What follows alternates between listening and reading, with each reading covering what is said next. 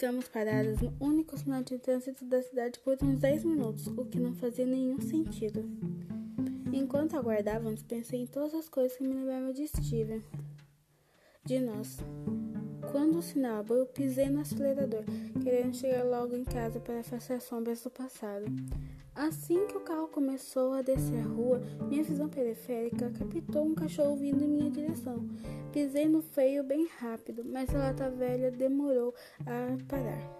Quando finalmente freou, ouvi um latido alto.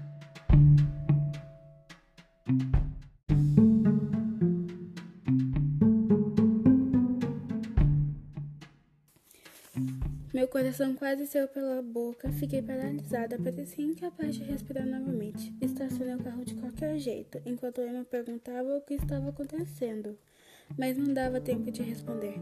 Abri a porta do carro, precipitei-me em direção ao pobre cachorro e vi um homem correndo na mesma direção. Ele me encarava com um olhar de desesperado, praticamente me forçando a enxergar a intensidade dos seus olhos azuis acinzentados.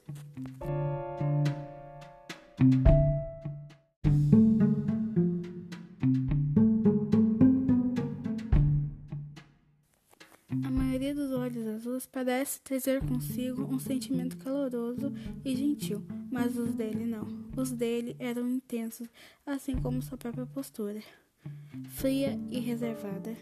Em torno de suas íris, era possível ver o azul profundo em meias manchas prateadas e pretas que tornava seu olhar ainda mais impenetrável. Lembrava as sombras no céu quando uma tempestade estava prestes a cair.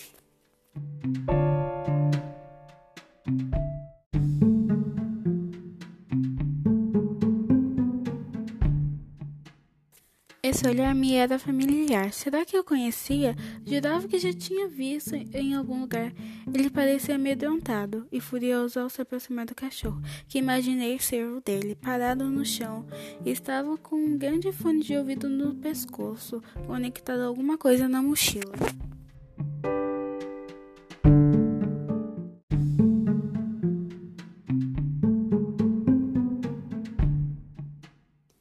Usava roupas de ginástica. A camisa branca de manga comprida acentuava os músculos dos seus braços, e o short preto deixava as pernas grossas à mostra, e o suor escorria de sua testa. Imaginei que estivesse levando o cachorro para correr e acabou perdendo a coleira. Mas ele não estava de tênis. Por que estava descalço? Não importava. Será que o cachorro estava bem? Eu deveria ter prestado mais atenção.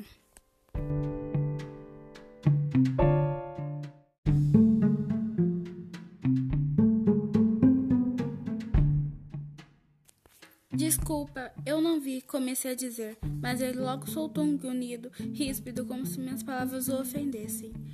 Droga, você só pode estar de sacanagem, berrou de volta. Sua voz me fez estremecer. Ele pegou o cachorro nos braços como se fosse seu próprio filho. Nós nos levantamos ao mesmo tempo, então ele olhou ao redor e eu também.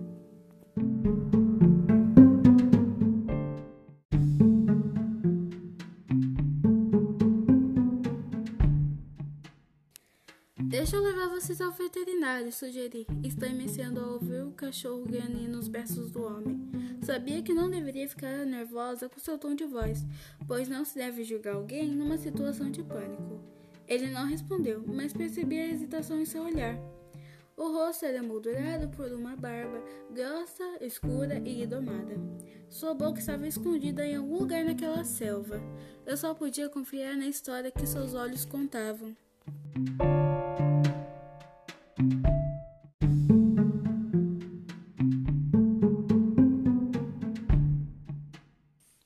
Por favor, eu insisti. É muito longe para ir a pé. Ele assentiu num gesto quase imperceptível. Abriu a porta do carona e entrou com o cachorro no colo. Corri para dentro do carro e comecei a dirigir. O que aconteceu? perguntou Emma. Vamos levar esse cachorrinho ao veterinário, querida. Está tudo bem. Eu realmente esperava não estar mentindo.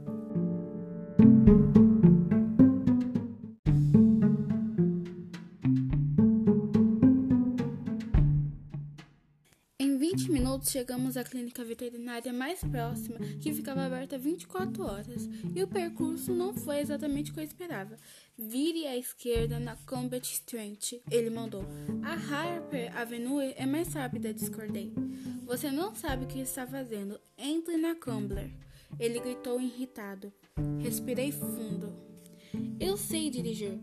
Sabe mesmo? Porque acho que esse é o motivo de estarmos aqui.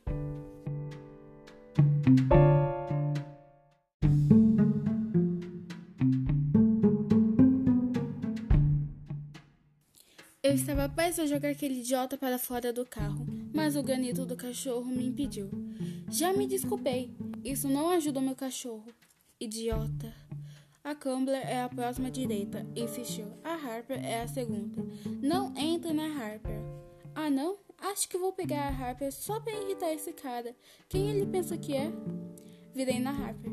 Não acredito que você pegou a droga da Harper, ele reclamou. Sua raiva me fez sorrir, até o momento em que vi as obras e a placa de rua fechada.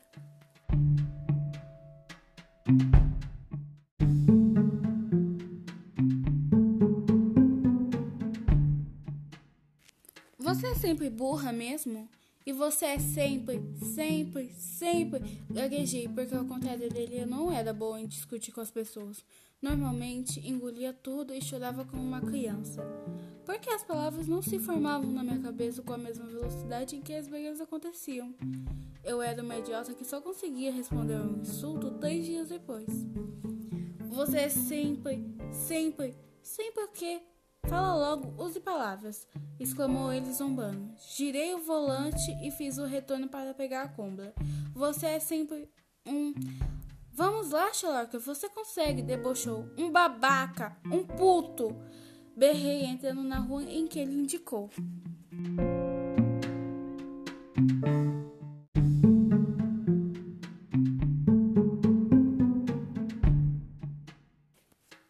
carro ficou em silêncio meu rosto ficou vermelho, e apertei o volante com força. Assim que parei no estacionamento, ele abriu a porta do carro sem dizer absolutamente nada. Pegou o cachorro e entrou em disparada na emergência. Fiquei na dúvida se era melhor ir embora, mas sabia que não ia me acalmar até ter certeza que o cachorro ficaria bem. Mamãe, chamou Emma. Sim, querida. O que é um puto? Falha materna número 582 de hoje. Não é nada, meu amor. Eu disse Pluto, como o cachorro do desenho. Então você chamou aquele moço de cachorro? Sim, um cachorro grande e desengonçado. E o cachorro dele? Vai morrer? Perguntou ela logo em seguida. Espero que não.